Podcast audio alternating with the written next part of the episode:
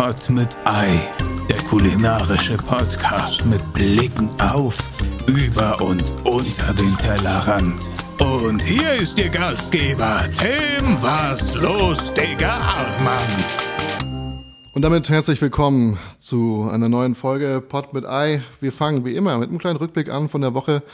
Was ist letzte Woche passiert? Es ist jetzt seit letzter Woche meine erste komplette Selbstständigkeit raus aus dem ZDF, nur noch für mich arbeiten. Aber dieses, eigentlich wollte ich ein bisschen die Stunden reduzieren von 80 runter auf 40. Ich habe das Gefühl, manche Typen sind dafür einfach nicht gemacht. Ich habe das Gefühl, es wurde nicht weniger Arbeit. Aber es ist okay, es ist vollkommen okay, es macht Spaß und allein, dass ich schon mittags um 12 entscheiden kann, da ich mal zum Sport gehe, da mit Lola raus. Und genau hier wäre schon mal der Punkt für euch, dass ihr äh, auf YouTube einschaltet, äh, einfach um die aktuellen Trainingsfortschritte zu sehen. Die sind nicht außer Acht zu lassen. Aber was viel geiler ist, ich wurde heute auf ein ähm, Pressedinner eingeladen vom ehemaligen Küchenchef vom 1 unter 0, Silvio, kennst du Feuer. den? Ja, kennst Kumpel, du den? ja. ja? Ähm, der macht jetzt sowas im UUU. Macht jetzt ein Pop-up, ja. Kennst du das? Äh, ja, kenne ich auch. Ja, Aber das- kennst du auch das UUU? Ja, bin also ich war da noch nie, aber ich, bin glaube, da das ist auch eine ehemalige aus dem Aqua, die dort, eine Chinesin, die dort Chinesisch kocht. Richtig. Ja, ich bin genau. da mal vorbeigelaufen und dachte mir, hä, also es ist so, sah aus wie so ein Sektentreffen von außen. Es waren nämlich so Rüschenvorhänge und halt so eine Tafel, die aufgebaut ist wie ein U. Ja. Und alle so drumherum gesessen bei so ein bisschen Kerzenlicht. Das, also es hätte nur so eine, so eine, so eine Jungfernopferung gefehlt und dann wäre es komplett gewesen. Und dann kurz reingegangen, geklopft, was geht hier? In der Nähe ist, äh, ist ein Konzept, ist ein kulinarisches Ja, ja, Konzept. ist cool. Sollen die besten Chaolong Bao dort geben. Echt? Ja. Aber sind die jetzt noch aktiv? Weil jetzt Also ich war jetzt beim Papa wahrscheinlich nicht, aber normalerweise, ich glaube, Pierre war auch nicht vor allzu langer Zeit dort, ja. Muss ich mir nochmal so anschauen, aber ich nehme euch auf jeden Fall mit. Ähm, ihr kriegt das über die Stories mit, was da heute Abend geht. Ach, was noch wichtig ist, die ernsthaften Gespräche mit dem Verlag haben begonnen. Äh, alle Fragen ständig wegen Kochbuch, Rezeptbuch, hier, bababa. Es gab viele Anfragen, die haben mir auch Bücher zugeschickt und da war wirklich viel, viel Kacke dabei. Eins hat letztens äh, Anna bekommen von Russisch Raclette nämlich das Harry Potter Kochbuch, das soll ich mir mal angucken, ob es in die Richtung geht. das ist wirklich komplett absurd. Und bevor ihr jetzt komplett ähm, aufgeregt abkackt, gehen wir einfach direkt über zum heutigen Gast, auf den ich mich schon seit sehr, sehr, sehr langer Zeit freue. Denn seitdem ich hier in Berlin lebe, ist mir sein Laden ein Begriff. Ähm, es wurde mir empfohlen, nicht nur wegen dem Essen, was es dort gibt, sondern auch, weil es aus, damals hatte ich noch mal eine Marketingagentur, weil es aus Marketing-Sicht einfach ein genialer Schachzug ist. Es ist nicht die Bude, für die man sie halten könnte. Äh, man geht da rein und man stößt auf ein Konzept, was durch die Bank weg einfach durchdacht ist. Man sieht Kunst in dem Laden. Man sieht, dass die Gerichte ein Konzept dahinter haben. Und eigentlich geht es da nur um Kartoffeln. Besser gesagt, um, äh, um Pommes.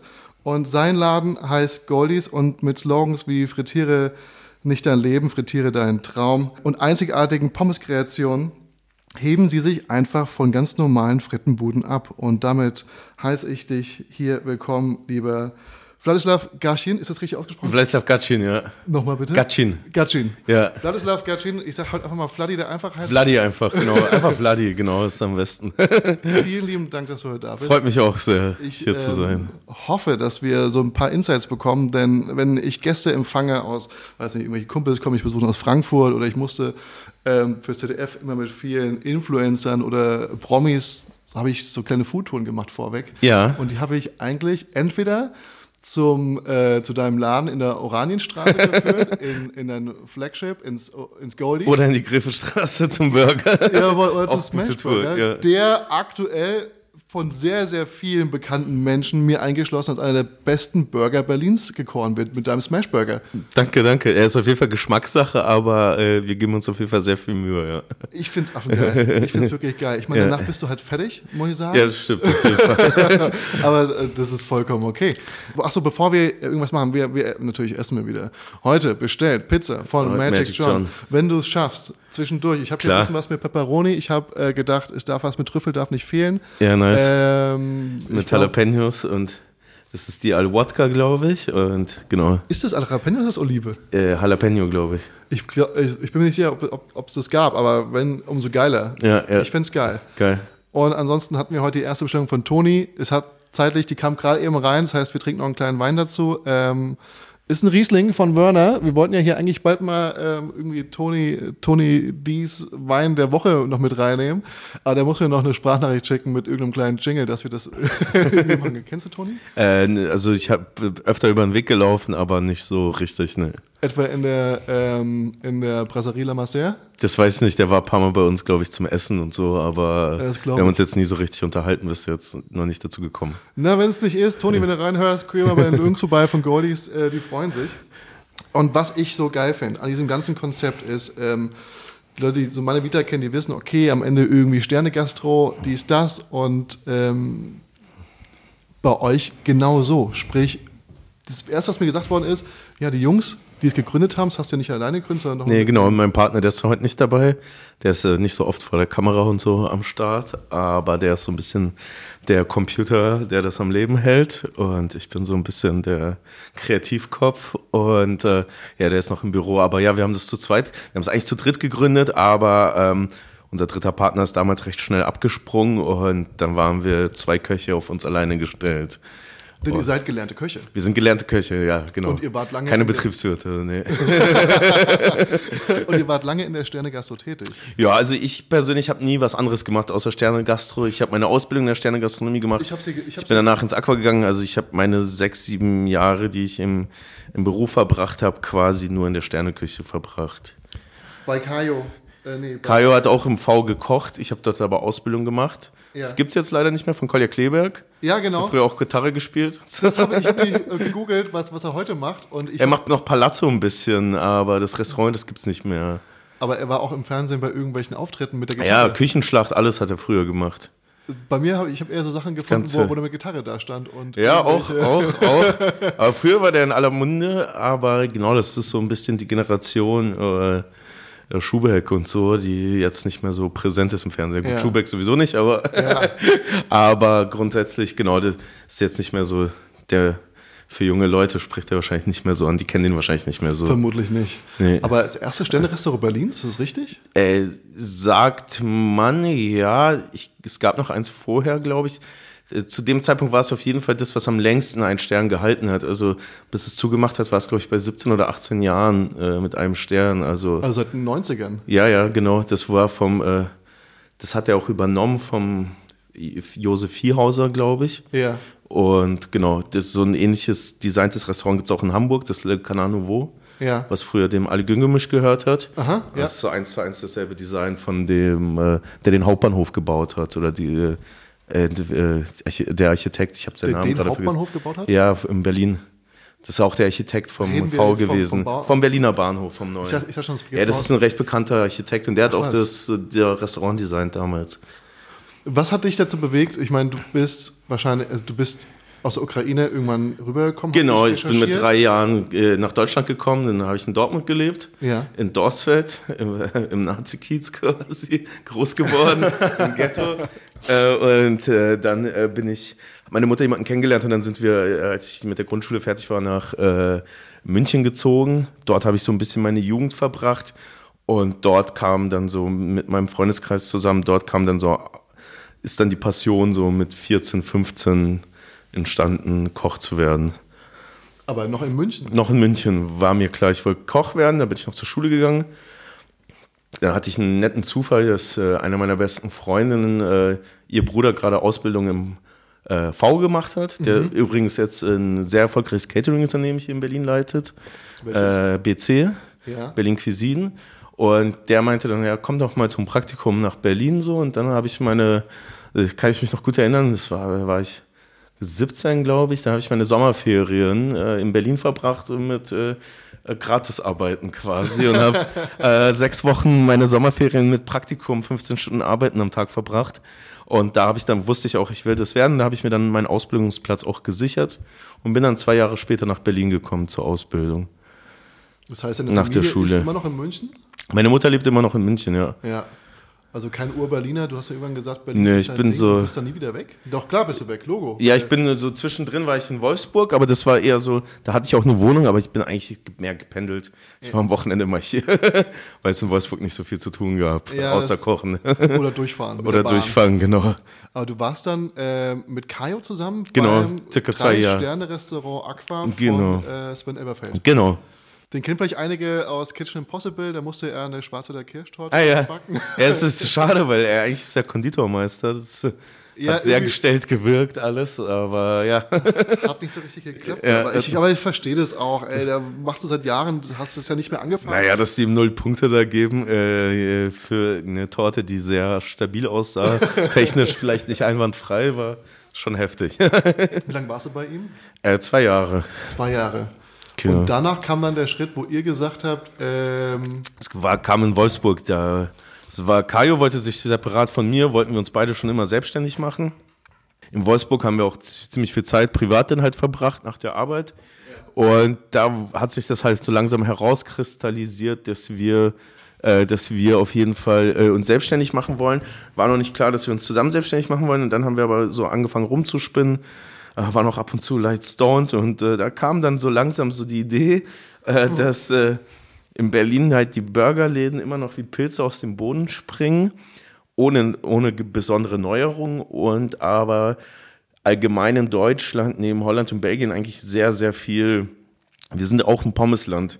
Wir sind zwar nicht ein offizielles Pommesland, so wie äh, Belgien oder Holland, aber wir konsumieren so mit am meisten äh, Tiefkühlpommes so in Europa. woher hast du das her? Also Ich habe mir so ein paar Statistiken angeguckt, Ja. aber lass mich jetzt lügen, wie viel es genau sind. Aber es sind unglaublich viele Tonnen, die im Jahr äh, in Deutschland verzehrt werden. Und da wurde uns klar, ob du zur Currywurst, äh, zur Bulette, also Schnitzel, so Pommes ist in Deutschland überall in aller Munde und mittlerweile so in dieser Imbiss, äh, Imbisslandschaft so immer die Standardbeilage. Und da haben wir halt für uns festgestellt, okay, das ist ein sehr beliebtes Produkt, aber das hat immer noch nicht die, das hat nicht den Stellenwert, den es eigentlich haben sollte.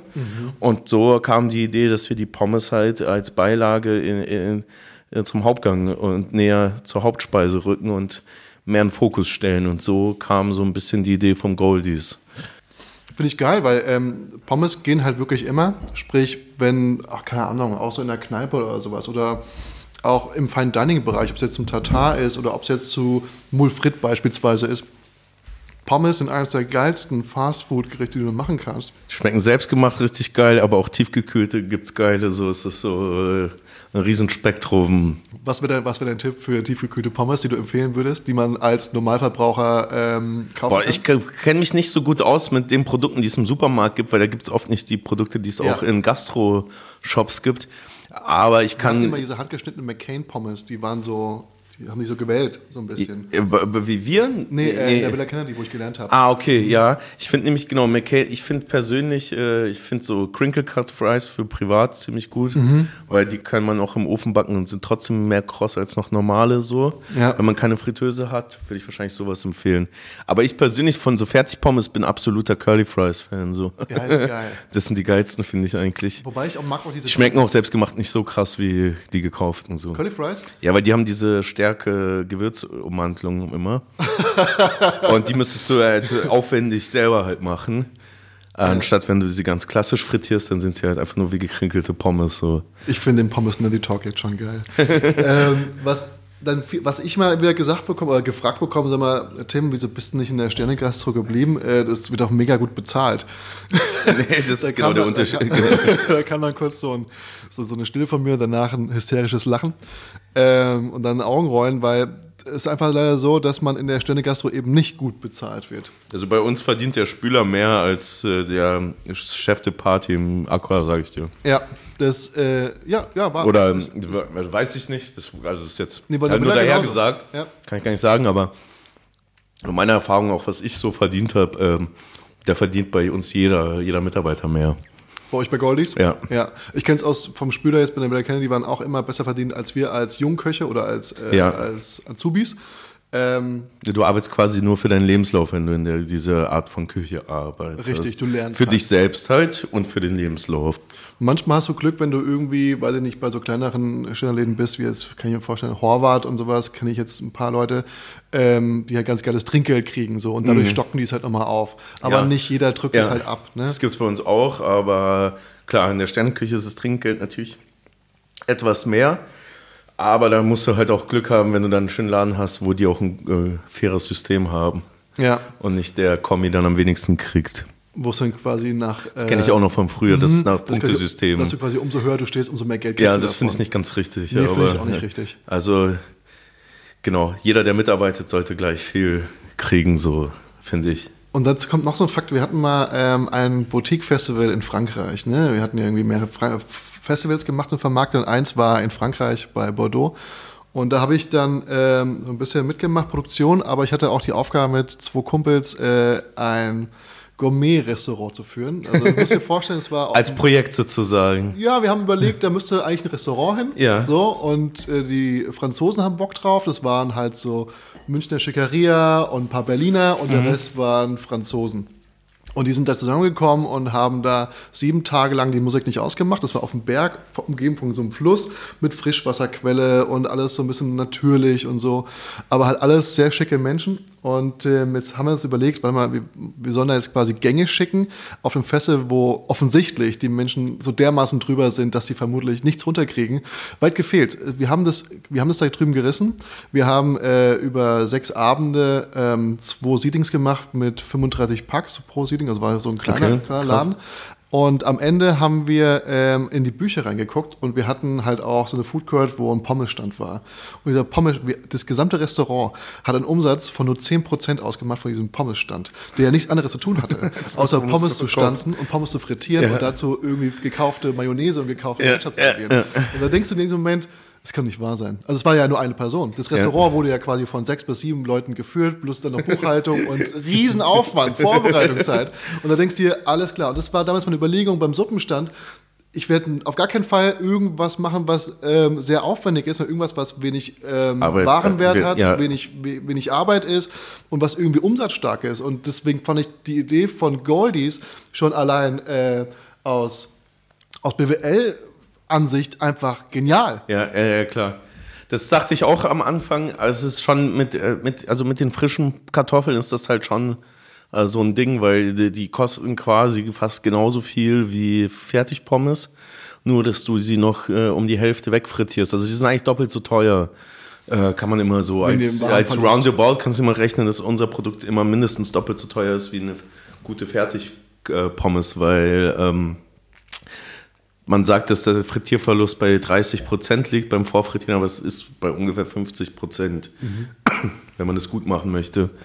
Und darum ist es schon, also für den Deutschen oder so im ersten Moment nicht ganz ersichtlich, wieso so eine kleine Portion Pommes über 3 Euro kostet. Das musste er erstmal verstehen. Und das war bei uns auf jeden Fall auch ein langer Prozess, weil wir auch mitten im linken Kiez sind, in der Oranienstraße da. Aber das haben wir dann schon ganz gut hinbekommen so. Äh, es ist halt die Frage, wie sich das jetzt in den nächsten Jahren entwickelt, klar, weil ähm, es ist ja offensichtlich, dass Preise steigen, alle Kosten irgendwie höher werden. Da gehen wir natürlich auch mit, aber wir können natürlich nicht äh, anteilig die Preise erhöhen, so wie die Preise hochgegangen sind. Ja, klar. Äh, wir ich können ja den Gast nicht komplett ficken. So. aber am Ende müsst ihr natürlich auch schauen, dass es für euch rechnet. Ihr habt Mitarbeiter. Genau. Du hast mir gerade hier, bevor es losgegangen ist, gesagt, ihr habt 22 Mitarbeiter. Insgesamt ja auf beide Läden verteilt, genau. Wo, wo sind die alle? Naja, das, äh, im Burgerladen sind jetzt am, am Abend sind mindestens fünf Leute auf sieben Quadratmeter Ja. da, äh, weil es so viel ist. Und im, im normalen Laden sind auch mindestens vier pro Service. Ja, Äh, Und äh, mindestens und halt, äh, dann sind halt immer in Schichten noch Leute, die produzieren. Weil bei uns wird ja tatsächlich über 60 Prozent selbst gemacht. Also bei uns ist jeder Mayo hausgemacht, sozusagen im Laden, äh, selber hochgezogen und so. Also es ist ein Aufwand, was ich, wo wir jetzt zur Wirtschaftlichkeit, wo, wo sich jeder halt, äh, jeder Betriebswirt äh, Kopf, kopfschüttelnd angucken würde. Aber wir sind halt der Meinung, das ist halt unser Stammladen, das werden wir auch nicht verwenden. Wir sind natürlich Sachen dabei, outzusourcen und produzieren zu lassen und da passiert sehr viel, aber das ist trotzdem wahnwitzig für Fastfood alles selbst zu machen. Also das ist nicht normal. Wenn man in deinen Laden reingeht, oder in eure, ich sag mal, als einfach dein, aber ich weiß, dass natürlich viele Menschen dahinter, weil jetzt einfach der Einfachheit dein reingeht, dann wird man ja jetzt, das ist jetzt nicht die typische Konopke oder ähm, andere Currywurst oder Pommesbude. Ihr habt einen gelben weil nicht, was ist das? Vinyl? Epoxidharzboden. Epoxidhartboden. Ähm, es hängt eine Disco-Kugel rum, eine Palme steht da auch, glaube ich, irgendwo. Die ist, die ist jetzt nach sechs Jahren weggekommen, weil die ein bisschen veraltet war. Die Palme? Ja, und wir sind gerade dabei, unserem Gastraum, der, der ist gerade in Planung, umgestaltet zu werden, weil der natürlich nach sechs Jahren einen frischen Anstrich braucht. Man hat. ist ein bisschen äh, runtergekommen langsam. Neonröhren in genau, Form im Pommes. Pommes. Pommesstäbchen ne? also quasi. Pommesstäbchen, die an der Decke hängen. Äh, wenn man runtergeht, wird man irgendwann von einem, äh, von einem Röhrenfernseher begrüßt genau. vom Klo, auf dem, glaube ich, gezeigt wird, wie eine Pommesgabel sich unter Hitze verbiegt. Ja, die werden frittiert tatsächlich in verschiedenen äh, Aggregats, also in verschiedenen Temperaturen mit verschiedenen Ölen. das hat mich so ein bisschen, ich weiß nicht, ob du den äh, Technoladen in Offenbach, Frankfurt kennst. Äh, äh, ja, Johnson, ja, klar, war ich auch ähm, schon, ja, das ist cool. Wo halt oben die Röhrenfernsehen steht. Ja. War halt sofort so, so ein Backflash nach zu Hause, als ich da runtergegangen bin. ähm, und ihr habt geile Werbeslongs, die euch irgendwie abgehoben haben. Weiß nicht, ich habe das, hast mir kurz vorher gesagt, ich, mir wurde natürlich gesagt, das hing mit Dojo zusammen. Auch, aber die, viele Sprüche kamen, also was du vorhin auch hier zitiert hast, das ja. waren unsere, die wir äh, mit äh, so zustande gekommen, dass wir wirklich mit Freunden gebrainstormt haben und äh, Sprüche kreiert haben. Ja. Das hat dann Dojo in, äh, für ein Jahr ein bisschen so äh, übernommen, noch ein bisschen auf ein neues Level gehoben. Genau, und jetzt machen wir das wieder quasi so ein bisschen selber. Haben die damals auch das Instagram-Profil so gemacht? Nur, also für ein Jahr ungefähr, ja. Okay, weil das ist ja auch so eine Entscheidung. Ähm, um noch kurz in diese, in diese, Gründungsphase reinzugehen, weil wenn wir jetzt irgendwelche Köche, Köchinnen da draußen, Gastronomen haben, die zuhören und sich irgendwann entscheiden, in welche Richtung sie, ich meine, viele meiner Freunde, die halt irgendwie ständig Köche aus Dusseldorf oder ähm, mhm. im Horvath sind, bei denen könnte ich mir jetzt nicht vorstellen, dass die irgendwann sagen, ey yo, ich lasse das alles mit dem Fine Dining, ich mache jetzt wirklich einfach nur Soul Food und Street Food, obwohl es ja, ich finde, wird in den meisten Fällen sehr gut ankommen. Ja, mhm. exakt. Einfach, dass du so ein bisschen die, das Fine Dining mit, mit Street Food verbindest. Ne? Ähm, wie war denn bei euch der Prozess, dass ihr gesagt habt, wir machen jetzt Pommes, aber wir gehen auf all in?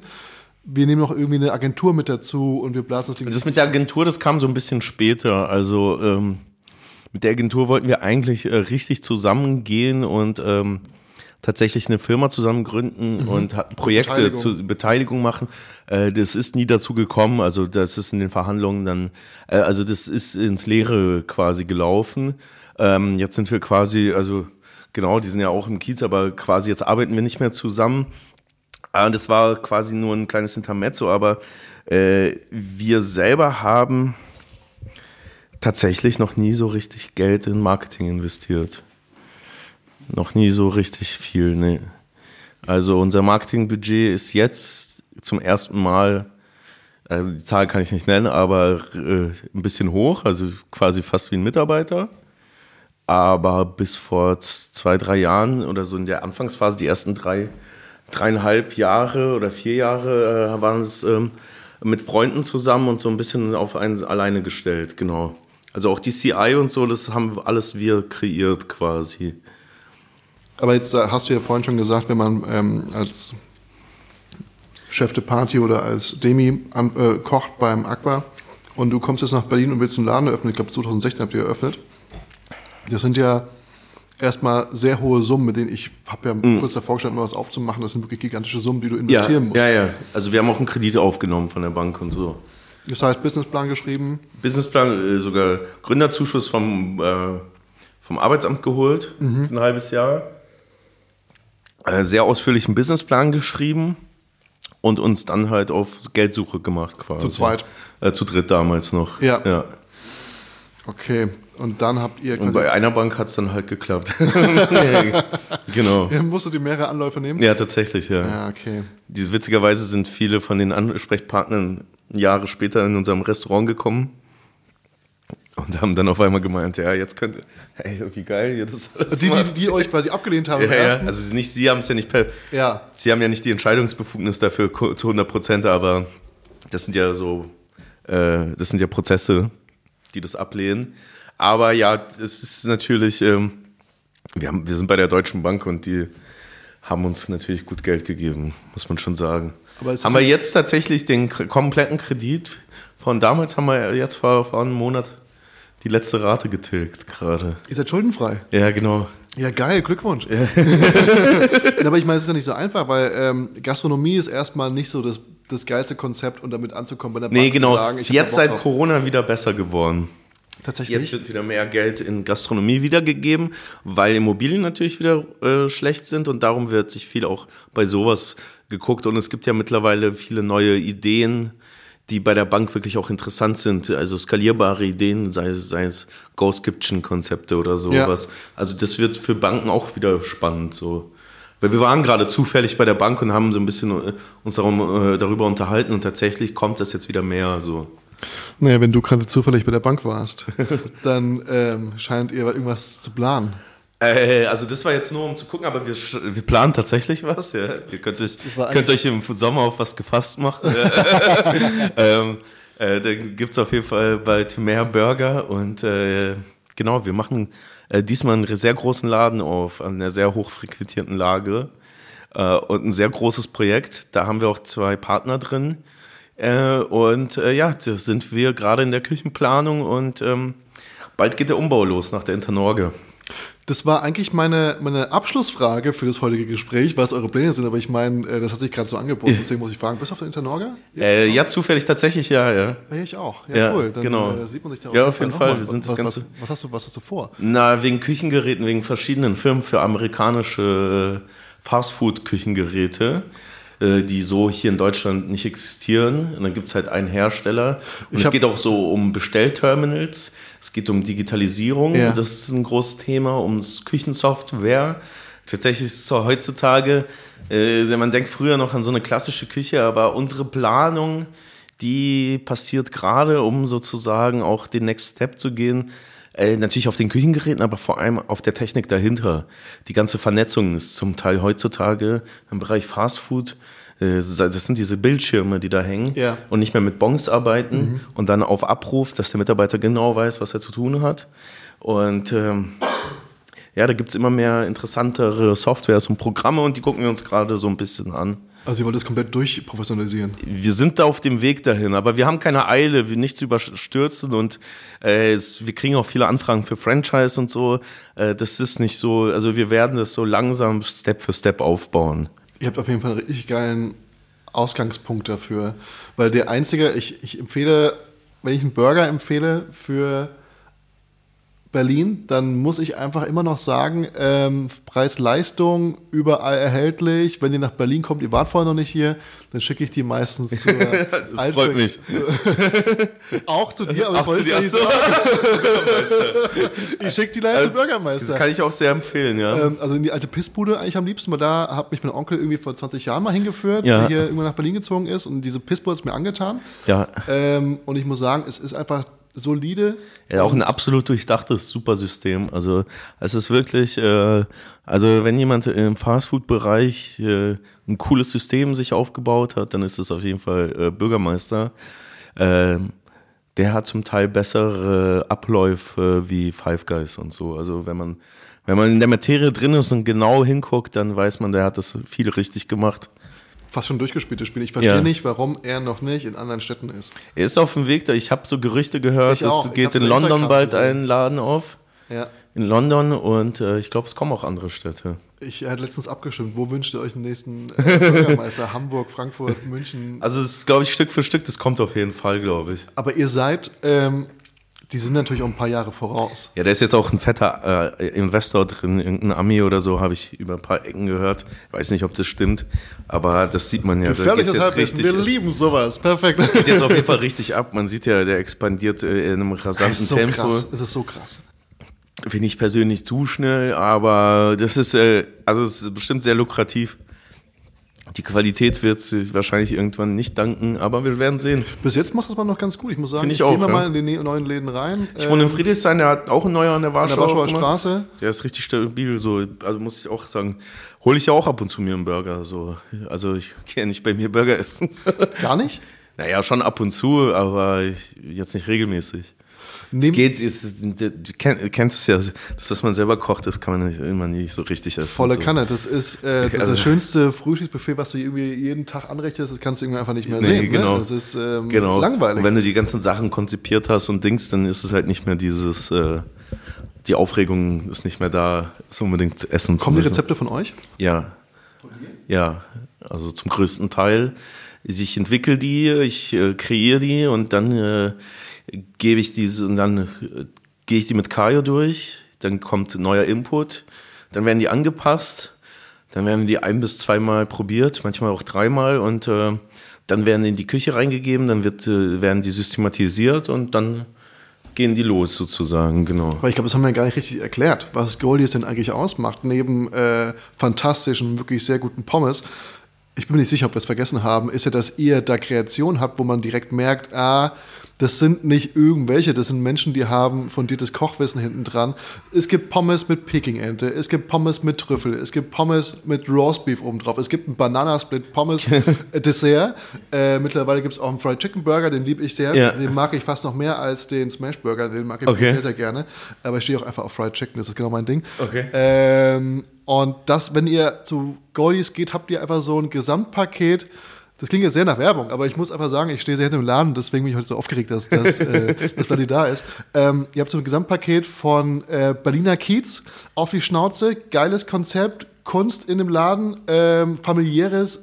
Ich finde, es ist sehr familiär. Du, du hast mir auch schon mal was zu essen rausgebracht. Du, ja, du bist ja auch Mhm. Ja, ja, da ja. gewesen. Ja, ich stehe jetzt nicht mehr so viel hinterm Tresen oder besser gesagt gar nicht tatsächlich, aber äh, ich stand tatsächlich jetzt äh, viereinhalb Jahre nonstop da und auch gerne.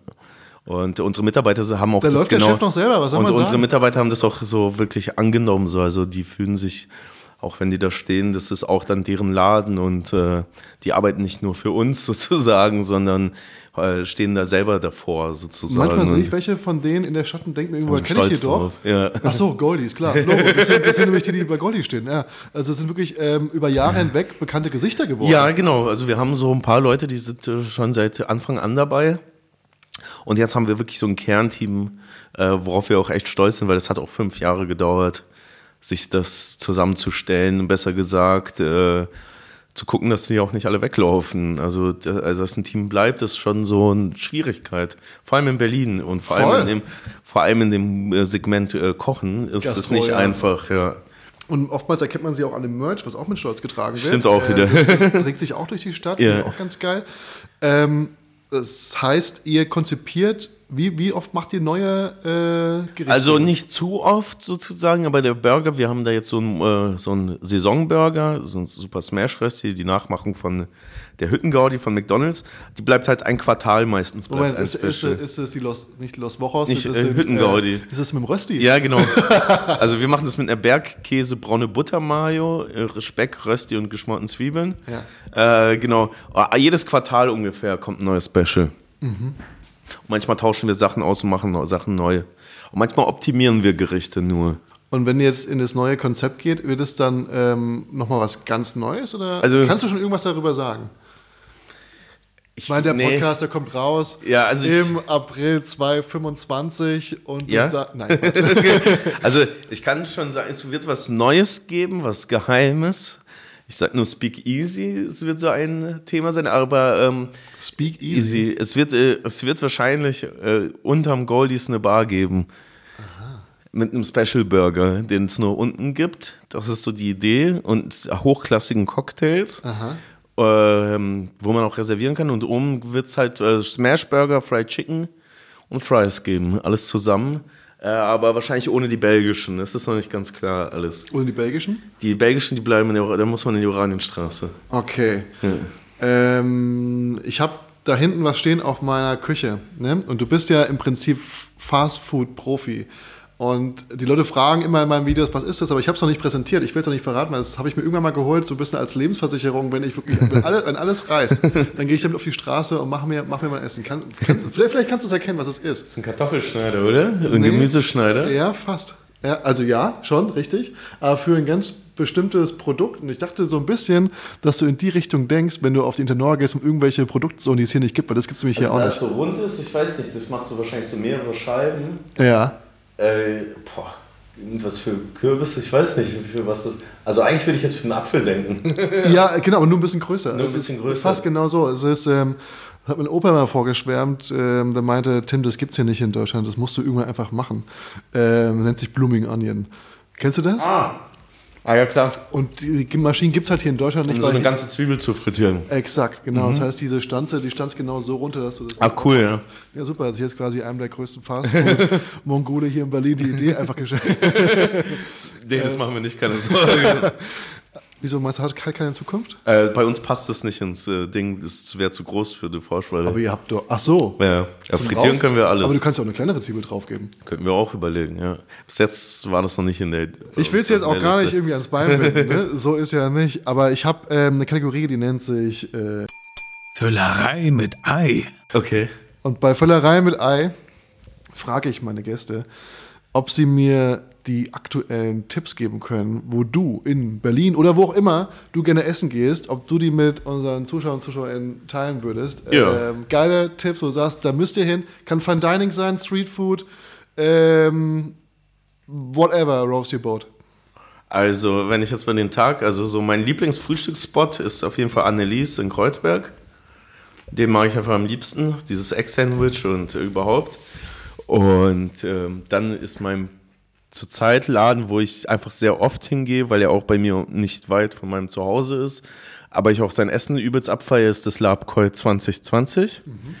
Das ist in Friedrichshain, das ist so ein äh, neuer Thai, also nicht neu, den gibt es schon länger, der ist jetzt auch von Michelin äh, empfohlen sogar. Aber das ist so ein ganz kleiner Laden mit so einem Koch, der lange in Bangkok, glaube ich, gearbeitet hat. Und ja, da gibt es auch Austern mit einem Gym und so und äh, so ein ganze Fische in so einem geilen selbstgemachten Southern Curry. Und da werden halt alles wirklich selbst gemacht und gibt's auch Naturwein und sowas dazu, aber es ist so ein kleines, sehr familiäres Restaurant, wo die Thai-Gerichte sehr traditionell sind. Also die sind jetzt nicht irgendwie überkandidelt oder nur fancy angerichtet, sondern die haben wirklich richtig krass. Ich würde sogar sagen, es ist einer der besten Thais in Berlin, so einer der drei besten Thais. Und für abends kann ich immer nur Café Frieda empfehlen. Das ist ja, so ein absoluter äh, hedonistischer Fressladen. Das, so. Ist so. Äh, das ist ein bisschen teurer, aber ich, ich persönlich, ich will jetzt niemanden irgendwie bashen oder so, aber wenn es mir persönlich, wenn mich jetzt jemand fragt, hey, willst du heute mit mir in Berlin in irgendein Sterne-Restaurant, such dir eins aus, ich lade dich ein, oder ich gehe mit dir ins Café Frieda, dann sag ich, wir gehen ins Café Frieda, wow, ja. weil da habe ich einfach mehr Spaß, mhm. da habe ich spannende Produkte da habe ich die Produkte auch in voller da, also da werden sie auch voll dargeboten in ihrer perfektesten Form und geil ausgearbeitet. Das ist ein perfektes Restaurant für Köche.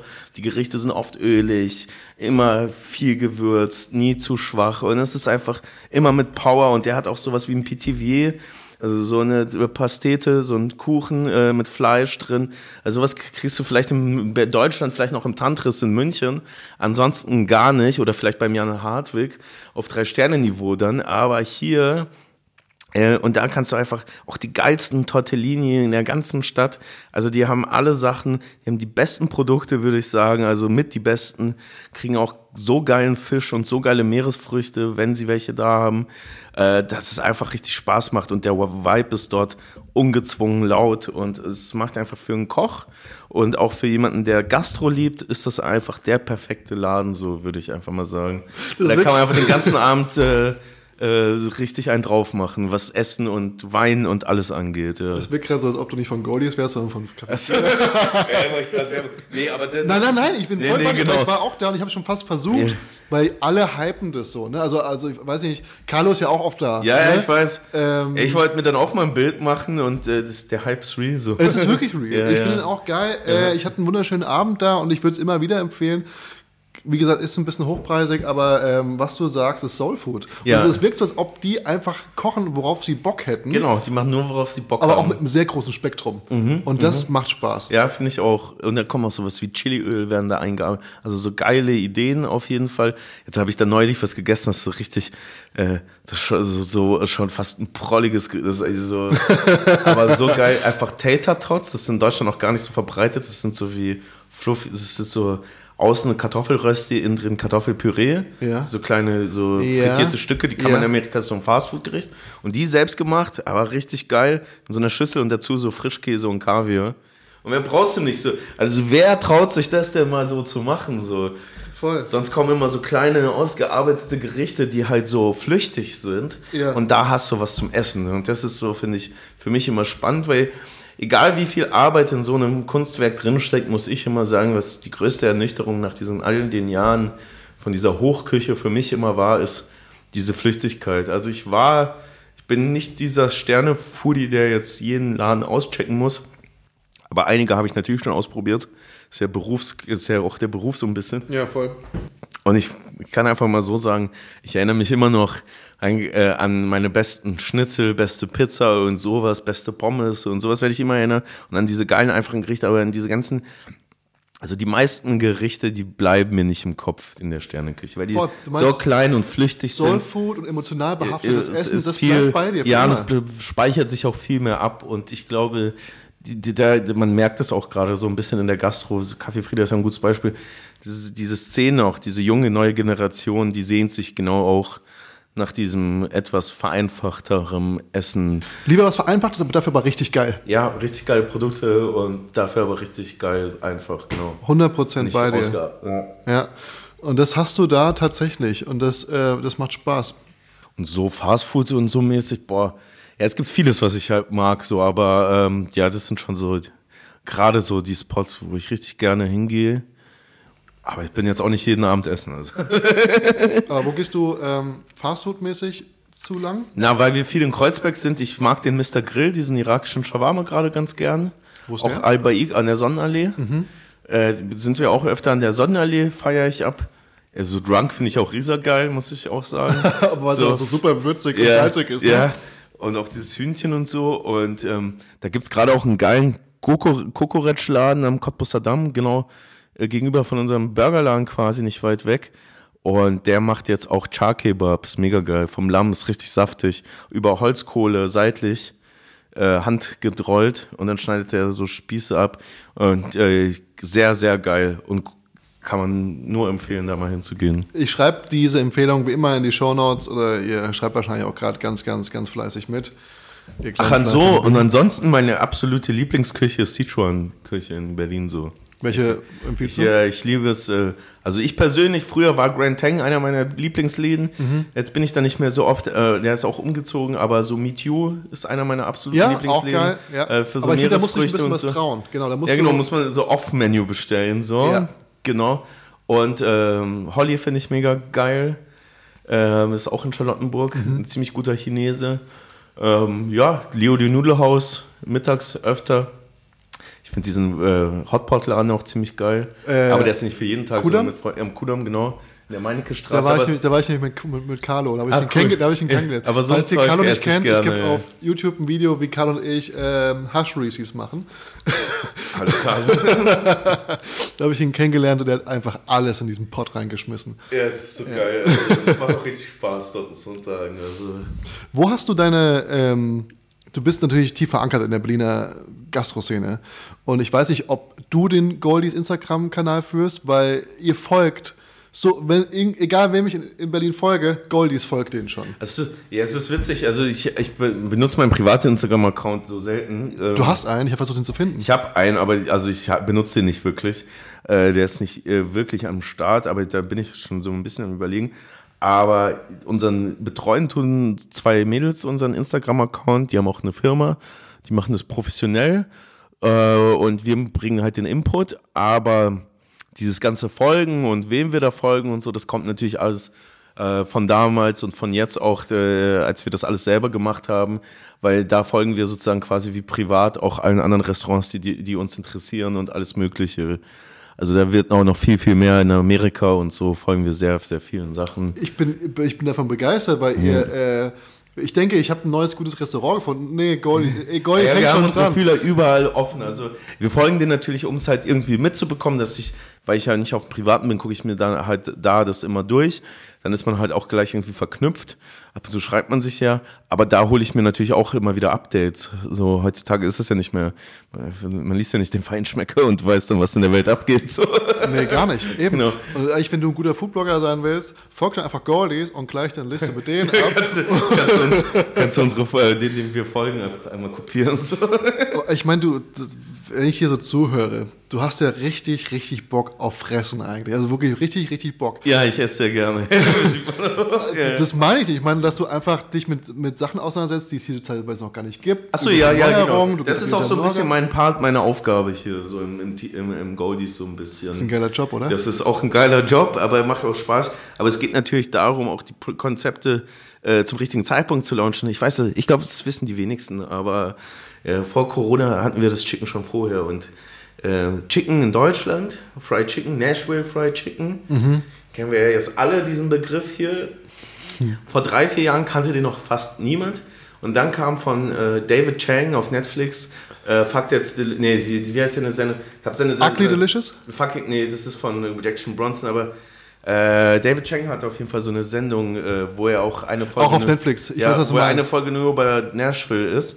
Und ich kann mich noch erinnern, da haben wir gerade schon unser Chicken fertig auf die Karte gehabt und konzipiert gehabt. Und es war schon auf der Karte. Es ist zwar nicht komplett Nashville, sondern so ein bisschen Chicago-Style gewesen. Was ist der Unterschied? Äh, wir, so, da gibt es unser, unser, unser Vorbild war so ein bisschen so ein Laden in Chicago, Honey Butter Fried Chicken. Mhm. Das ist ein Chickenladen, der das mit Honigbutter und Biscuits anbietet. So, und der war dafür so ein bisschen Ich spezialisiert. bewerbe immer das Fried Chicken ähm, von GB oder Chibo, weil die haben nämlich eine, also man muss sagen, ich bestelle das, das ist so mein, mein Guilty Pleasure Essen, ähm, weil ich bestelle es und ich weiß, eine halbe Stunde später geht es mir richtig, richtig dreckig, aber es ist das Geilste aller Zeit, weil die haben eine Soße, das ist die Honey Butter Soße ja, geil. und die schmeckt Ja. halt einfach nach Honig und nach Butter, Ja, genau, nach flüssiger Butter und ich gehe mit diesem Fried Chicken da rein und fress mich halt voll, danach geht es mir richtig räudig, aber es hat sich gelohnt. Das haben wir auch ein Gericht mit Honigbutter. Also das war auch unser erstes Fried Chicken. Und dann, als diese David Chang-Sendung rauskam, kamen schon die ersten Anrufe. So, habt ihr Nashville? Dann kamen auch hier aus Berlin so die ersten Foodblogger. Und zufällig hatten wir dann einfach, äh, will ich sagen, so neben den arabischen Fried Chicken Stores und KFC waren wir dann auch einer der ersten, die richtiges Fried Chicken in Berlin auf der Karte hatten. Und aktuell Und aktuell ja- Smash Burger, das war auch so ein bisschen, da waren wir fast schon zu spät dran. Aber das war genau diese Recherche der letzten fünf Jahre. So, das war klar, dass es hier kommt. Wir wussten, wir waren, wir wollten eigentlich gar nicht einen Burgerladen aufmachen. Wir hatten noch nur so Bock, welche selber zu essen. Und da wir nach der Arbeit so oft immer wieder zu Bürgermeister gegangen sind, hing uns das irgendwann zum Hals raus, auch wenn der mega geil war, ähm, dass uns einfach gefehlt hat. Es gab keine Alternative. Und ich war zu überzeugt, zu 99 Prozent, dass innerhalb des nächsten Jahres so zwei, drei Leute Smashburger-Laden aufmachen werden. Dann ist immer noch nichts passiert. Und dann haben wir gesagt, okay, dann machen wir halt einen Smashburger-Laden auf. Wie viele Menschen in Berlin, ich glaube, du bist da richtig tief drin, regieren so dieses ähm, Fastfood, schnelle Konzept Pop-up-Geschäft? Weil ich glaube, es gibt, wenn ich jetzt eine Tendenz abgeben dürfte, wahrscheinlich zwei Handvoll, wo du weißt, die machen den ersten Scheiß auf und dann kommen die anderen nach.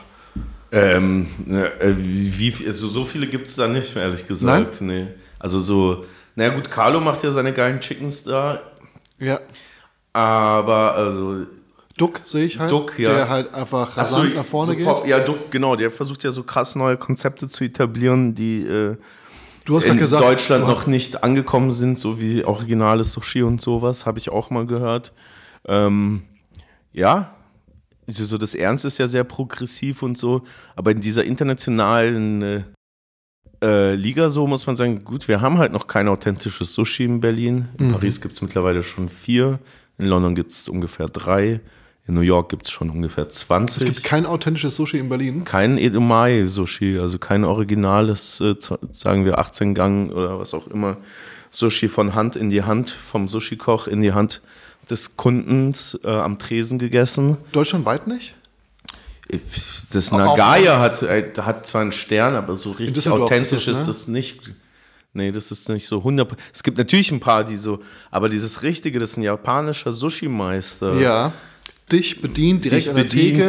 und dann auch noch diesen Move macht, dass er diesen Reis formt und dann noch mit dem Pinsel, mit dem Pinsel noch die Sojasauce drüber schreibt mit frischen Wasabi. Es gibt's halt hier nicht wirklich, ne.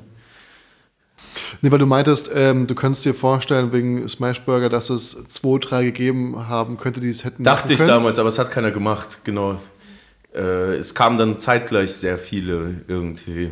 Mittlerweile kriegt man überall und ich muss Überall, sagen, ich, äh, ich glaube, wenn der Podcast rauskommt, einen Tag später veröffentliche ich auf meinen Kanälen ein Smashburger-Rezept. Wenn ihr aber keinen Bock habt, das selber zu machen und ihr seid gerade in Berlin, dann schaut auf jeden Fall im Smashburger-Laden vorbei. Ähm, und ich habe immer noch so eine kleine private Frage, die fast schon intim ist, fast schon unangenehm zu beantworten ist. Und die Kategorie heißt Shrimply the best. Shrimply the best. Jetzt müssen wir kurz eine Kippe anzünden. Ja, klar, bitte. Ich glaub, Der, ist okay von der Kamera. zu ja, hol, den, hol den Aschenbecher rein. Und ähm, das ist ja ein Podcast, in dem, in dem alles erlaubt ist. Ja, Alles. alles. Ähm, Das ist vielleicht mein Vapor noch. und bei Shrimply Best geht es darum, dass ich quasi an deinen Kühlschrank rangehe. Das heißt, äh, irgendwann gehe ich an deinen Kühlschrank ran und drei Zutaten, die hast du immer zu Hause, um dir irgendwas Ah, ja, zu zaubern. Weil, was darf bei dir im Kühlschrank nicht Also, fehlen? ich sag mal so, das äh, Frische, was ich immer zu Hause habe, sind Zitronen. ja. Ansonsten vergammelt bei mir alles an Gemüse und also ich bin schon tausendmal dabei. Äh, ich habe zwar einen geregelten Tagesablauf mittlerweile, aber trotzdem, also ich versuche mir einmal was zu kaufen zum Kochen. Ich versuche mir mal Wochen vor, also so wie ein normaler Mensch einkaufen zu gehen. Bei mir wird immer alles schlecht. Ich schaffe das nicht zu verkochen. Äh, das klappt nie. Ich koche es auch gerne für Freunde. Aber was ich zu Hause da habe, so, also wenn du mir die Grundprodukte bringst, dann kann ich dir Sichuan-Küche zu Hause kochen. Ich habe äh, von Dobanjang bis Chiliöl, bis äh, also auch hau- hausgemachtes Chiliöl, äh, bis äh, äh, Sojabohnenpass, alles Mögliche, was man für die Sichuan-Küche braucht, habe ich alles da. Also, Also ich habe ich hab, also ich hab zwar keinen Wok, aber ich habe so das, was du brauchst für ein Setup, um sozusagen die ganzen klassischen Gerichte wie Mapo-Tofu, pochiertes Rindfleisch und das ganze Zeug zu kochen, hätte ich alles am Start immer. Packe ich mit rein. Du hast gesagt, bei dir ein typischer Tag. Ähm, wie sieht denn bei dir ein typischer Tag aus? Ähm, Wann, wann, steh, wann stehst du morgens auf? also als ich noch im Laden stand, war es ein bisschen später, weil der Tag immer sehr lang ging, aber mittlerweile stehe ich so um 8 auf, nicht zu früh. Ähm, hab dann, äh, mach mich fertig, chill noch zu Hause, trinke äh, selten Kaffee äh, und äh, gehe dann ins Büro, so gegen 9, 10. Bin ich dann im Büro, äh, versuche äh, und fange dann an so zu arbeiten. Habe dann noch viele Termine, switch dann immer zwischen Läden ein bisschen, mache da mal eine Probe. Äh, viel mit Kajo, halt meinem Partner irgendwie ein Gespräch. Wir fahren dann oft noch viel rum in der Stadt, weil wir viele verschiedene Termine haben. Aber so die Hauptarbeit passiert im Büro mittlerweile. Was ist ein Termin von äh, Goldies? mit Herstellern, äh, mit, äh, mit äh, Herstellern für Outsourcing, mit Soßenherstellern, die unsere Soßen abnehmen und sowas. Weil Mhm. heißt, wir gibt gerade versuchen Ja. äh, zu vereinfachen, systematisieren und gerade versuchen wir Sachen outzusourcen. Sprich, dass ihr quasi eure Rezeptur weitergebt und die ist im großen Stil für alle Läden dann Mhm. Genau. irgendwann anfertigen können. Dann gucken wir uns auch immer nach neuen Produkten an und dann gibt es noch natürlich noch den, äh, das, den normalen äh, das Tagesgeschehen, dann guckt man das halt alles, die ganzen Steuersachen zu, äh, im Büro passieren. Äh, ja. Und dann gucken wir immer so, also wir gestalten unseren Tag immer recht flexibel, arbeiten unsere Listen ab.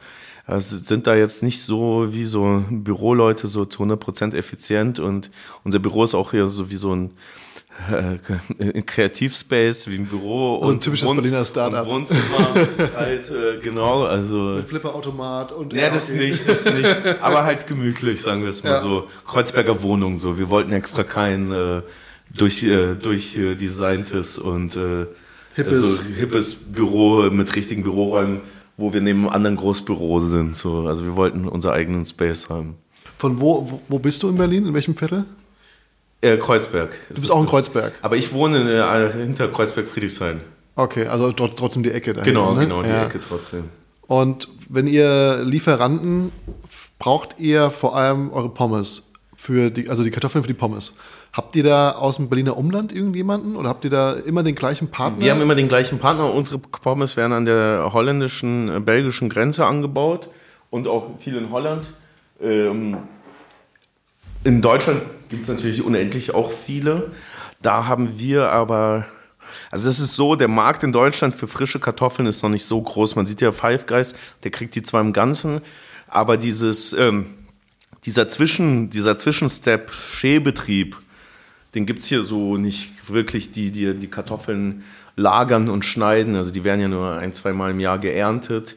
Dann werden die ja eingelagert, vielleicht werden die noch versetzt geerntet und dann ist, mussten die bei der perfekten Temperatur eingelagert werden und dann werden die halt äh, tagtäglich frisch geschnitten, verpackt und zu uns geliefert.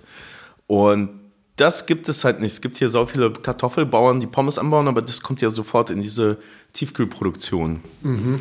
Und darum ist es gar nicht so einfach, hier an Kartoffeln ranzukommen. Wir haben viel lange mit Markthalle 9 äh, wir haben viel mit den ganzen, ich kenne, ich habe die alle kennengelernt, alle Kartoffelbauern quasi über die Markthalle, ähm, auch Demeter und so. Und da waren auch gute dabei. Wir wollten auch komplett auf Demeter umstellen. Aber das, also der, keiner von denen konnte uns bis jetzt die Garantie über, äh, also die Qualität über ein Jahr halten, garantieren, keine Chance. Also die Deutschen, die wissen zum Teil nicht mal, wie man richtig Kartoffeln lagert. Also das ist, klingt witzig, aber das ist so. Also da hat uns ein Biobauer versucht zu erzählen, dass wir keine Ahnung haben. Meinte ich, okay, dann spreche ich meinen Kartoffelbauern in Holland an, also mein Schälbetrieb, und der macht das seit 50 Jahren, spezialisiert auf Pommes. Der hat die halt ausgedacht, weil für den Supermarkt oft werden, das merkt man auch oft, für den Supermarkt zum Beispiel, wird ja was erwartet, dass die halt nicht diese Sprießen da bekommen und so. Mhm. Und die müssen bei einer bestimmten Temperatur eingelagert werden, aber die, die ist dann schon zu hoch. Also die Kartoffel braucht eine Kartoffelkellertemperatur. Ja. Und die ist bei ungefähr 8 Grad, glaube ich. Also ist ein bisschen höher als ein Kühlhaus. Und in diesem normalen äh, Infrastruktur, diese ganzen Kartoffelbauer in diese Lagerhalle, dann zum Supermarkt, zwischen, die werden zu kalt gelagert äh, zu, zu warm, äh, zu kalt gelagert und dadurch steigt der Zuckergehalt. Mhm. Und wenn der Zuckergehalt steigt, dann werden die halt sehr braun nach dem Frittieren. Klar, aber es karamellisiert. Genau, und, das, und darum äh, ist es ganz schwierig in Deutschland, das konstant über die gleiche Qualität zu bekommen. Da fehlt es noch ganz viel an Markt und Wissen. Hast du die perfekte Kartoffellagerung für dich zu Hause schon rausgefunden? Für mich zu Hause, nee. Bei mir zu Hause ist es ganz, ist ganz schwierig, weil zu Hause ist es, es ist draußen, es ist im Kühlschrank zu kalt mhm. Und äh, im, äh, in der Küche, in irgendeiner Schublade ist es zu, zu warm wiederum. Weil ich glaube, das ist so eine Urfrage.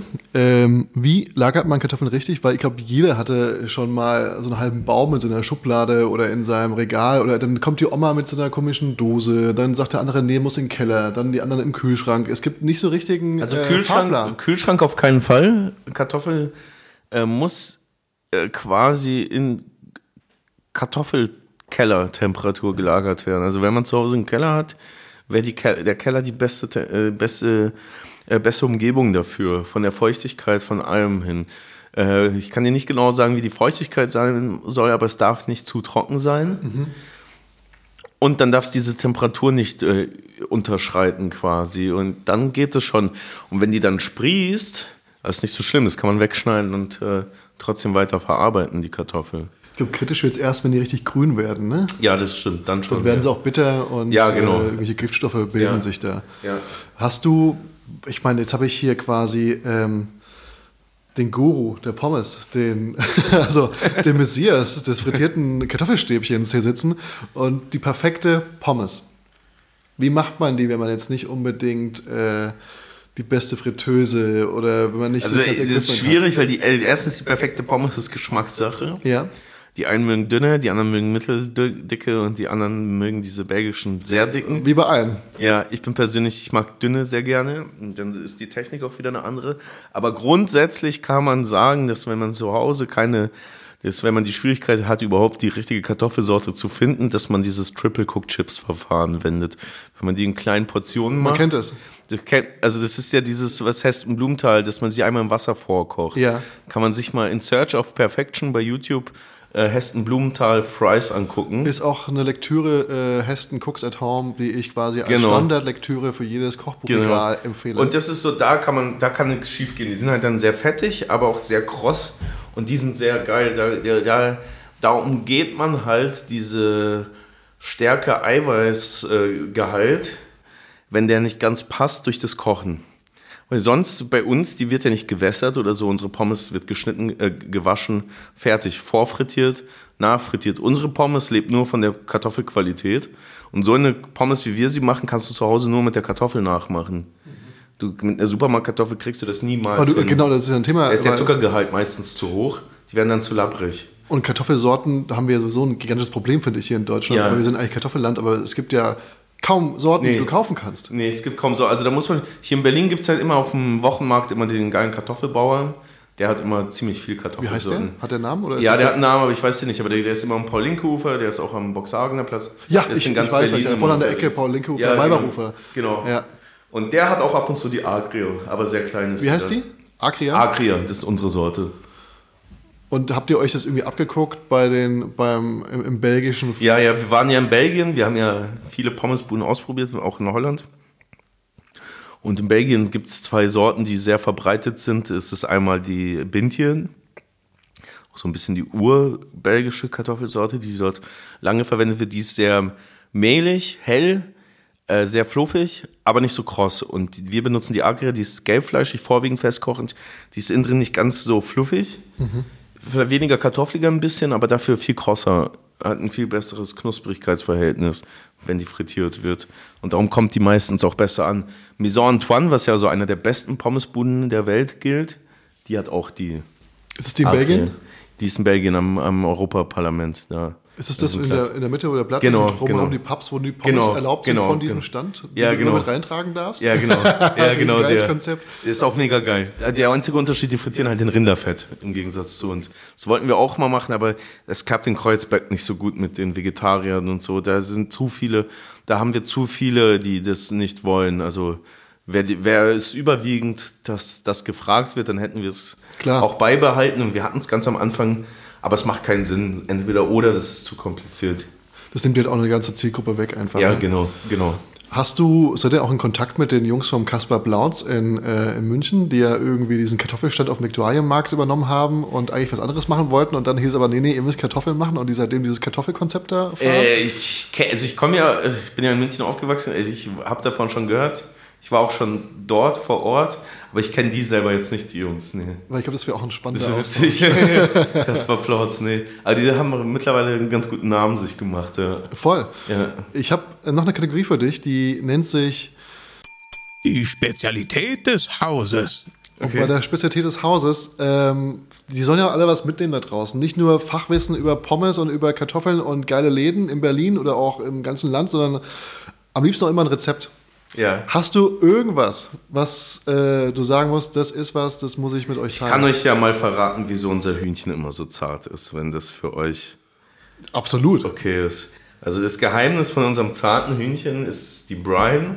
Und äh, die meisten, wenn man die ganzen äh, Joshua Wisemans und was weiß ich nicht alles im YouTube anguckt, wie man das perfekte Fried Chicken macht oder Matthew Matheson und so, dann sagen einem alle, äh, man soll, ähm, äh, man soll äh, das in Pickellake einlegen oder in Buttermilch Ja. einlegen.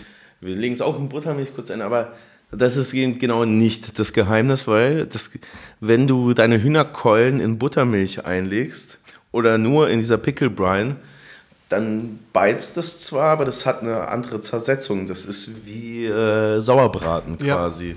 Also Das sprich, wenn man heißt- mit Säure etwas gart. Genau, das zersetzt die Fasern wie beim Sauerbraten. Das macht es sehr mürbe. Das heißt, dass wenn du das, das, desto länger der Prozess geht, äh, desto mürber wird es. Und das heißt ja, dass es irgendwann wie so eine Leberwurst wird. Ja. Also das heißt, du kriegst damit nicht dieses perfekte Saft explodierende Juice-Gefühl hin, dass wenn du drauf beißt, dass der, der Saft einfach rausplatzt. Und das macht man eben mit einer Flüssigbeize, indem man ein, einfach einen äh, Fond sich kocht oder aufrüft, indem man Wasser einfach nimmt und den mit ungefähr, also sagen wir, ähm, man nimmt ungefähr auf äh, ein Liter Wasser, nimmt man ungefähr 60 Gramm äh, Salz und 40 Gramm Zucker. Ähm, man kann auch so ein bisschen anpassen, auf 50-50 machen. Äh, löst man das drin auf und dann hat man halt so eine einprozentige Lake ungefähr. Äh, also was den Salzgehalt angeht. Und äh, darin beizt man dann äh, auf zwölf Stunden seine Hühnerteile ein. Und das ist so ein ähnlicher Prozess wie äh, sozusagen Tumblern oder wie in der Industrie das ja oft gemacht wird bei Nackenfeller-Steaks. Die werden ja oder so, die werden ja auch so mariniert oder Ja. dieses ganze industrielle super weiche Hühnerfleisch und so. Das ist ja meistens mit Flüssigwürze gewürzt. Das heißt, die werden ge ge genadelt quasi mit Flüssigwürze. Das heißt, die kriegen noch mal Wasser rein, aber auch durch dieses Salz, es stabilisiert sich und es bleibt dadurch super lang zart. Das heißt, du kannst es quasi nicht, fast nicht totgaren. Und das ist genau bei uns auch der Fall. Und wir legen das eben in so einer Salz-Zuckerlake erst ein, bevor es in Buttermilch kommt. Und dadurch bleibt dieser Juice erhalten. Das bindet das halt richtig und da, das saugt sich richtig voll damit. Und dadurch äh, bleibt das Hühnchen auch so richtig, äh, wird es nicht so mürbe. Und das kannst du mit einem Löffel zerdrücken, sondern du spürst noch jede Faser. Ja. Es ist butterzart, aber es ist einfach super, super saftig. Bin ich ganz bei, wenn ich so einen Roast mache, so ein, so ein Roasted Chicken, dann lege ich es auch so eine Nacht über in die Lake ein und am nächsten Tag äh, ist es nicht so, dass es dann irgendwie verwässert oder dass es dann zu salzig Nee, wird. gar nicht. Es ist, mit dem Fisch macht man es ja genauso. Wir mussten den Fisch immer, wenn er gekommen ist, erstmal in eine Salzlake legen. Ja. Dann wird er fester und du hast halt auch einfach irgendwie, ähm, du, du, du gibst dem Fisch viel mehr Struktur. Du Genau. verwässerst den nicht, du versalzt ihn auch nicht. Das ist auf jeden Fall ein wertvoller Tipp. Welches Teil vom Huhn würdest du bevorzugen für ein Fried Chicken? Also für Fried Chicken Oberschenkel meistens. Ja. Und für den Liebhaber natürlich mit Knochen und äh, sonst äh, mit ohne Knochen, aber mit Haut finde ich am geilsten. Mit frittiert? Mit frittiert, mit paniert die Haut. Macht ja. ihr das auch? Ja. Da ist wichtig, dass der, das Huhn nicht zu alt ist. Ja. Äh, weil wenn die Haut zu fett ist, ist auch zu dick, dann fettet die nach und dann äh, macht das die Panierung äh, nicht mehr kross und äh, äh, ist triefig und fettig. Also es muss ein gute Ratio, Fett Ratio bei der Haut darf nicht zu fett sein. Genau. Ich finde es geil, wie du, wie du genau aus diesem aus diesen, ähm, hedonistischen kulinarischen Ansatz so eine Wissenschaft machst, weil es ist es halt, es ist, es ist einfach geil. Das ist einfach, du, wenn man sieht sofort, du beschäftigst Ja, viele setzen sich mit sowas, glaube ich, nicht auseinander, die Nachahmer, klar, aber viele machen sich natürlich schon über sowas auch Gedanken. Und das finde ich gut. Finde ich auch gut, ja. Weil es gibt auch genug Rotzgastronomie, muss man leider sagen, wo ich sage, ey, das, da wurde nicht wirklich irgendwie Genau. drüber nachgedacht, was da passiert. Ne? Es gibt oft dieses Jahr, das ist, man sieht ein gutes Konzept oder so, man äh, denkt, Fast Food läuft gut und dann wird es halt so lieblos gemacht, aber das gehört halt auch einfach dazu. So, es müssen viele Läden geben oder viele Nachahmer oder es muss viel auch in Semi-Qualität anscheinend. Das kann ja nicht jeder gut machen. Korrekt, Aber was, was würdest du den Leuten, wenn jetzt jemand irgendwie sagt, ey, irgendwie Gastronomie selbstständig machen, was würdest du den Leuten für einen Tipp mitgeben, wenn die da wirklich Bock drauf haben? Also erstens muss man sehr überzeugt davon sein, äh, dann muss man eine gute Idee haben. Äh, viel, also sagen wir mal so, die Grundform ist auf jeden Fall nicht, dass man besonders viel Talent braucht. Man braucht aber besonders viel Willen und Fleiß. Aber ähm, ja, ich würde sagen, es gibt so bei uns so zwei Sachen. Es ist erstmal sehr stark dran glauben, man darf davon auf keinen Fall abkommen. Dann muss man natürlich schon auch selbstreflektierend sein, wenn etwas nicht ankommt. Man muss Kritiken gut annehmen. Man darf sich nicht zu sehr reinreden von anderen. Und was uns oder mir zumindest immer sehr viel geholfen hat, und die, vor allem durch die fünf harten Jahre, und es gab ja auch die ersten Jahre Existenzängste und alles, Sind die fünf harten Jahre von 2016 bis 2021 gewesen? ja, oder bis 2020. Bis, bis, bis erste Corona sozusagen. Der, ab, da ging, ab Corona ging es dann Verrückt, bergauf. Ja. Ja, also es war schon vorher gut, aber dass sich alles stabilisiert hat. Ja.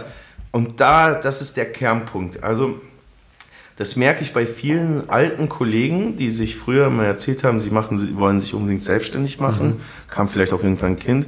Dann kam das doch nicht und dann sind sie doch irgendwo anders arbeiten gegangen und haben das nie erfüllt. Und da habe ich oft gemerkt, das ist immer sehr viel verbunden mit Ängsten sozusagen. Also ich, ich habe, also mich selbstständig zu machen bedeutet oft Risiko, alles auf eine Karte setzen. In den meisten Fällen ist das oft so, wenn man jetzt nicht überreiche Eltern hat. Ähm, wir hatten jetzt das jetzt auch nicht. Also wenn bei uns das nicht geklappt wäre, wär halt, wären wir auf der Straße quasi, in, wenn, wenn wir in der Insolvenz gelandet wären. Aber das muss man sagen, wenn man, das ist einfach gesagt, und ich weiß nicht, ob das bei anderen Selbstständigen ist, aber ich habe das Gefühl, dass es bei vielen, die auch wirklich erfolgreich sind oder erfolgreicher auch als wir, ich würde uns gar nicht so erfolgreich sehen, ist dieses, dass man das alles eigentlich sieht wie so ein Spiel. Das klingt jetzt ganz banal und blöd, aber wenn du, ich bin auch noch so oft in so kindlichen äh, Zuständen so und wenn man diese, dieses Angstgefühl, wenn man sich gar nicht erst Sorgen macht, was könnte passieren, wenn das nicht klappt mhm. oder so, äh, dann geht man da halt mit einer Beflügel, also geht man da halt beflügelt äh, durch diese Selbstständigkeit und lässt sich da auch nicht von anderen Ängste einreden, weil das, das passiert halt sehr viel oder wenn mal das Konto bei minus 10.000 Euro ist, da kann es einem schon sehr schlecht gehen manchmal. Ist aber dann fast schon eine Typfrage, weil dann sind ja einige also, Menschen gar nicht dafür gemacht. Denke ich auch, dass das ein Ding ist. Es gibt auch sehr genaue, es, vorsichtig ist nicht Ängst, also es sind mhm. zwei Unterschiede. Ich weiß, was du meinst, ja. Aber wenn man sich selber die Angst schon macht, also wir haben auch viele Fehler gemacht, aber wenn man das nicht macht, so, dann kann es auch, dann braucht, also dann wird man es auch nicht niemals feststellen. Und ich sage halt, entweder man sieht das halt wie ein Spiel und man setzt alles auf eine Karte und macht es oder man lässt es lieber gleich bleiben. Ja. Aber da ist halt die Sache, ich hätte niemals damit umgehen können, äh, in 20 Jahren mich zu fragen, was, was wäre gewesen, wenn ich es nicht gemacht hätte. Sehe ich ähnlich. Das ist so ja. ein bisschen das Ding. Also einfach ausprobieren. Aber ich habe oft das Gefühl, auch bei unserem Ex-Partner, der dann abgesprungen ist, dass sehr viel, bei dem wurde es dann schwierig mit der Psyche, dass sehr viel, wenn es nicht gut läuft, mal dass sehr viel diese Ängste einen einfach zermürben, manche Menschen. Dass man nachts dann nicht richtig schlafen kann. Was auch nachvollziehbar ist. Und ich sagte, wir haben halt einfach immer sehr an unser Essen geglaubt, nicht an die Zahlen und dadurch hat es halt irgendwie funktioniert. Wieso, wissen wir selber nicht genau. Da hat man ein Zitat, das hatte ich jetzt über die letzten zwei Folgen gehalten, das hat Max-Richard Lessmann ähm, zitiert, ich glaube von Sido war das. Und er hat gesagt, ähm, wenn du weißt, dass das, was du machst, gut ist, aber das noch keinen Erfolg hat, dann machst du es noch nicht lang genug. Und das fand ich bis heute, ja. das ist wirklich ein geiles Zitat. Glaube ich auch so. Ja. Bin ich auch, das ist ein guter Spruch auf jeden Fall. Ich das, äh, man muss halt auch dranbleiben, klar.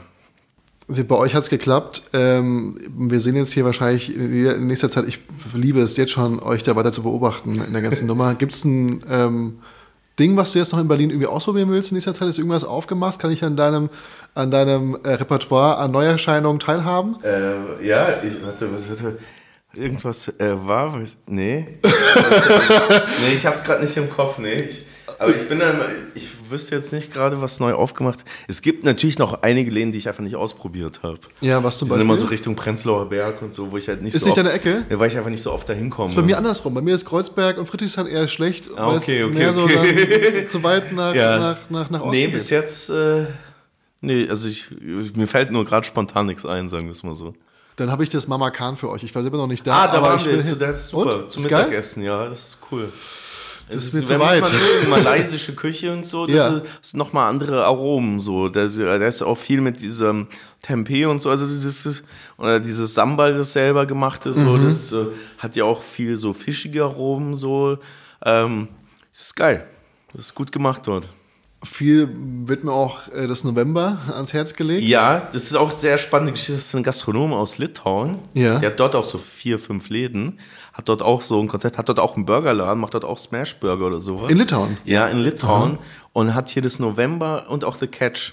Was ist denn The Catch? The Catch ist so ein Sushi-Laden. Ah. Da war ich auch noch nicht, aber das soll auch einer der besseren Sushi-Läden hier in Berlin sein. Und das soll cool sein. Also das interessiert mich, wo ich letztens war, was ich auch sehr spannend war, ähm, Yoshi, Yoshi, ja, Yoshi, Shuzi, Shuzuki, Shuzi.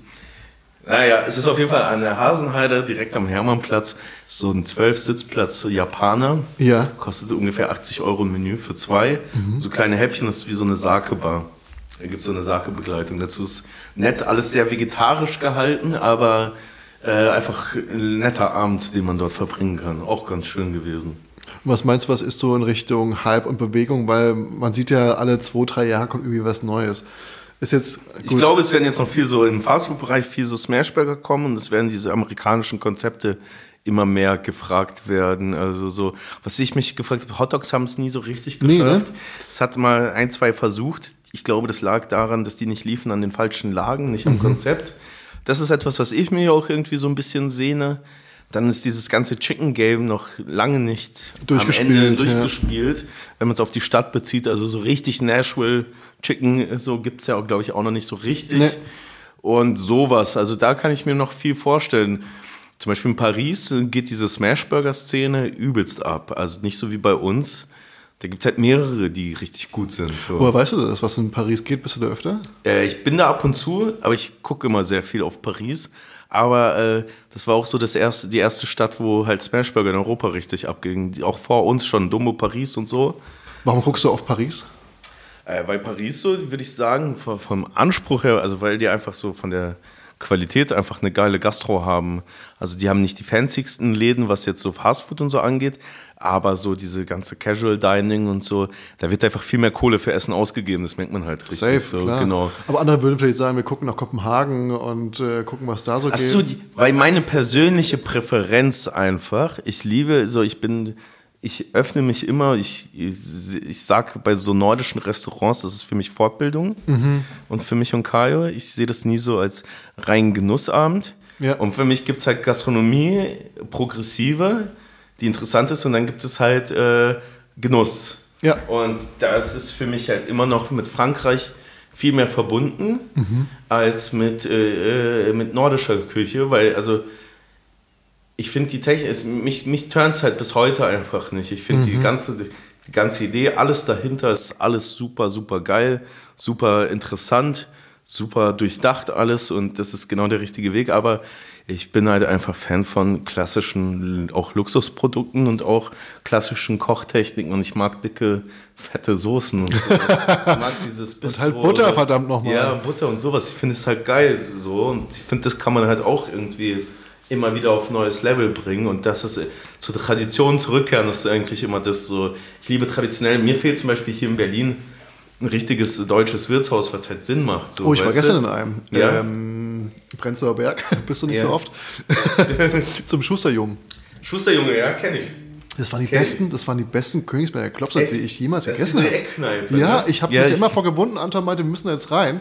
Und ich bin da nie rein, weil ich dachte, das ist halt sowas wie hier Magendoktor in Wedding, so eine hochgehypte hipster Aber wir, wir haben das in Österreich zum Beispiel, haben wir auch viele Sterneköche, die anfangen, auf dem Land Wirtschaften aufzumachen. Ja. Und dann machen die so die besten Knödel, die besten Spätzle, beste Kaiserschmarrn. Und Ja. sowas fehlt hier einfach. Und ich finde es schade, dass wir, in, ich, ich will ja gar nicht die Berliner Küche, es gibt ja nicht so viel in der Berliner Küche, was Mhm. so geil ist.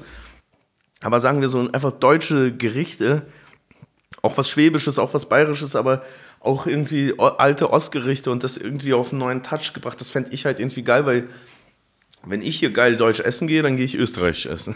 Ja, ja, geht mir genauso. Und so, Deswegen war es gestern so eine fehlt so ein Neufindung. diese Abgrenzung so und das fände ich, das finde ich so, das fehlt mir so in dieser neuen Bewegung gerade so persönlich. Das ist nicht gerade ganz unsere Aufgabe. aber Wir träumen, Kai und ich, wir träumen ja schon lange. Das wird irgendwann mal unser Traum werden, auf jeden Fall so einen Biergarten oder so ein Wirtshaus mal aufzumachen. Ja, mit Barcandle und so Aber mit Barcandle, aber auch wirklich mit deutschen Gerichten und auch also nur, wir haben da tausend so hi- historische deutsche Kochbücher bei uns liegen. Wo ist bei euch im Büro? Äh, bei uns zu Hause im Büro und wir arbeiten die jetzt schon, ich arbeite die schon seit längerer Zeit so ein bisschen durch. Wie arbeitest du die durch? Kochst du die Sachen ich lese die halt äh, viel lesen, im Ja. Kopf vorstellen. Ich koche nicht alles nach. Aber ich schreibe mir da halt Sachen raus äh, und erarbeite mir sozusagen Ideen, wie man die sozusagen weiterführen könnte. Gerichte, die nicht, die in Vergessenheit geraten sind. Und dann kommen, tauchen immer mal wieder so viele Mehlspeisen auf und so aus diesen alten Kochbüchern.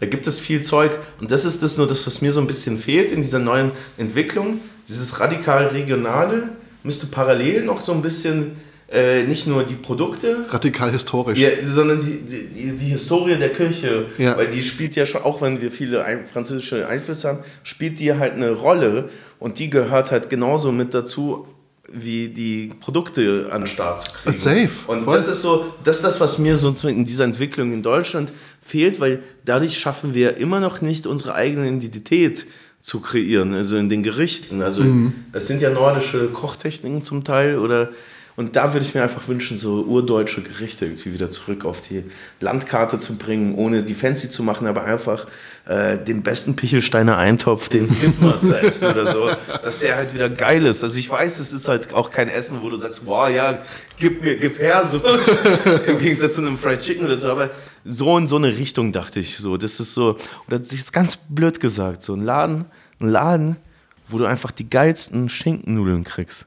Ja. So ganz klassische, mit, Mit- mit so- Erbsen? Mit, mit Erbsen vielleicht, aber mit Salat dann. Es gibt ja so die gebratenen Schinkennudeln, diese Ja. bayerischen und sowas, aber das mit perfekten al dente Nudeln und das halt Ja. einfach, genau. Ich fühle dich. Ich fühl so, dich und das wäre so geil. Einfach. Ich hatte die Hoffnung, dass die, äh, ist bei euch in der Nähe, dass die es geschafft hätten, sowas aufzumachen, aber war jetzt nicht so Ich- ich- die Klinke. ja, Ich dachte, dass die Klinke das das, leider, ja.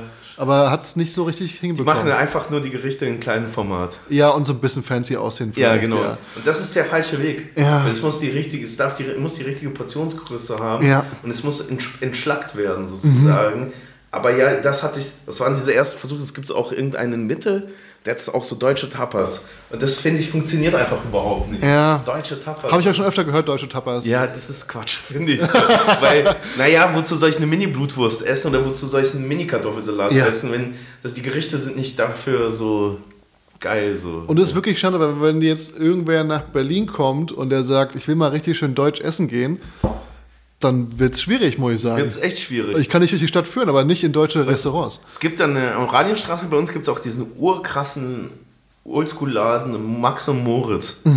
Das ist so eine Bierwirtschaft und der ist alles noch mit dunklem Holz und der ist, glaube ich, sau, der, der, der, ist, der ist schon fast 100 Jahre alt. Und das ist auch endschön dort zu sitzen, geil zum Bier trinken. Nur leider ist das Essen halt alles so halb convenient. Und wenn das nur irgendwie ein bisschen, trotzdem ist der halt voll so. Ja, klar. Kommt keiner auf die Idee, halt da was Besseres zu machen, aber das wäre perfekt. so. Aber dann empfehle ich dir wirklich, geh mal zum, äh, zum Schusterjungen. Okay, das, ja, äh, ja, mach ich Weil es ist genau so, du denkst dir, geil, hier drin sitzen, ist auch voll der Laden. ähm, Mach ich mal, ja. Und du hast geile Gerichte. Ja. Aber vielleicht hat jemand von euch da draußen Ambitionen, mal sowas aufzumachen. Das äh, fehlt nämlich wirklich noch. Ja. Außer natürlich du hast vor, Vladi. Dann. ja, ist gut. Ähm, ich würde sagen, dann, ich will dir auf jeden Fall danken, dass du die Zeit genommen hast, heute vorbeizuschauen. Ich dafür sehr Wir gerne. kannten uns vorher noch nicht. Äh, Hoffentlich sehen wir sich jetzt mal ein bisschen öfter. Spätestens auf der Internorga, Safe, ja.